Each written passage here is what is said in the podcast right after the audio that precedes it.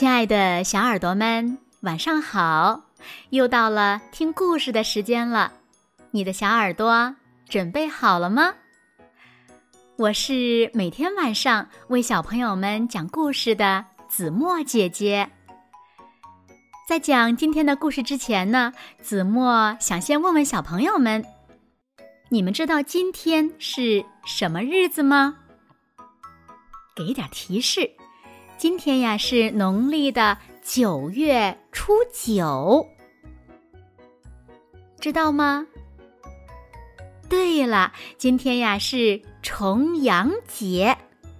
重阳节呢又称重九节、晒秋节、踏秋和老人节，是咱们中国的呀传统节日。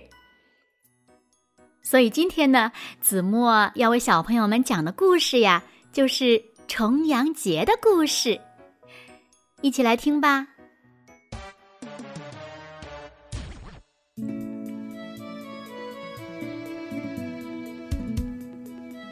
相传，在东汉时期，有个叫恒景的青年，他呢住在汝河一带。汝河呀，有个瘟魔，只要他一出现，家家。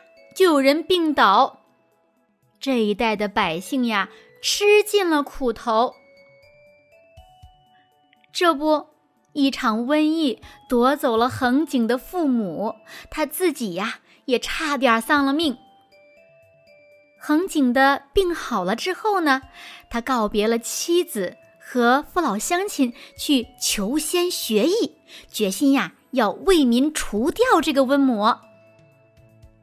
恒景走遍了名山高川，终于打听到，在东方有一座最古老的山，山上有一个法力无边的仙人。在仙鹤的指引下，仙长收留了恒景，在教他降妖剑术外，还送了他一把降妖剑。恒景废寝忘食，苦练出了。一身武艺。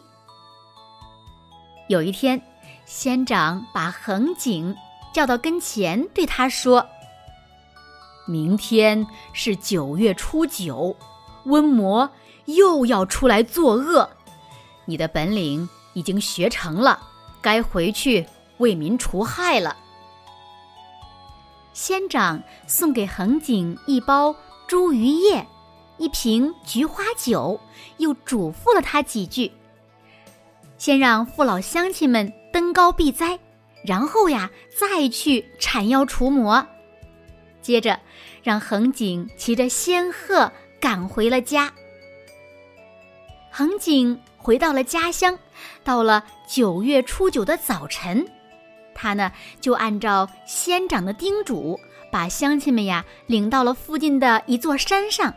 然后呢，发给每个人一片竹鱼叶，一杯菊花酒。中午时分，随着几声怪叫，瘟魔冲出了汝河。但是瘟魔刚扑到山下，突然闻到一阵阵茱萸奇香和菊花酒气，瘟魔顿时头晕眼花，哼哼呀呀的在原地打转。恒景手持降妖宝剑追下山来，几个回合就把瘟魔刺死在剑下。之后呀，每年的这一天，人们都要举行登高、插茱萸、喝菊花酒的活动，来纪念恒景铲除瘟魔、为民除害。因为登高的风俗。所以呢，重阳节呀又被称作登高节。登高的地点呢没有什么统一的规定，一般呀就像什么登高山呀、登高塔。另外呢，九九重阳与长长久久的九九同音，九在数字中呢又是最大的数，有生命长久、健康长寿的意思。所以后来呢，重阳节也被列为老人节。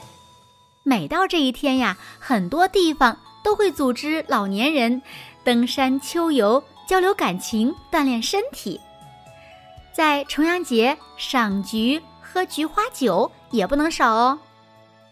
因为重阳节就是一年的金秋时节，菊花呀开得可美了。民间呢还把农历九月称为菊月，在菊花盛开的重阳节里观赏菊花，可是很重要的内容呢。那小朋友们，今天你和爷爷奶奶、外公外婆去登山、插茱萸、喝菊花酒了吗？当然了，小孩子是不能喝酒的。我相信呀，每一个孩子都是听爷爷奶奶、外公外婆话的乖孩子，对吗？好了，那今天的故事子墨就为小朋友们讲到这里了。那小朋友们，在今天重阳节。老人节，你有没有为爷爷奶奶、外公外婆或者是邻居的爷爷奶奶们送上真挚的祝福呢？祝他们节日快乐。那小朋友们在你的家乡过重阳节都有哪些风俗呢？快快留言告诉怎么姐姐吧。今天就到这里了，明天晚上八点半。子墨依然会在这里用一个好听的故事等你回来哦，你一定会回来的，对吗？那如果小朋友们喜欢听子墨讲的故事，也不要忘了在文末点亮再看，给子墨加油和鼓励哦。好啦，现在睡觉时间到了，请小朋友们轻轻的闭上眼睛，一起进入甜蜜的梦乡啦。完了，好梦。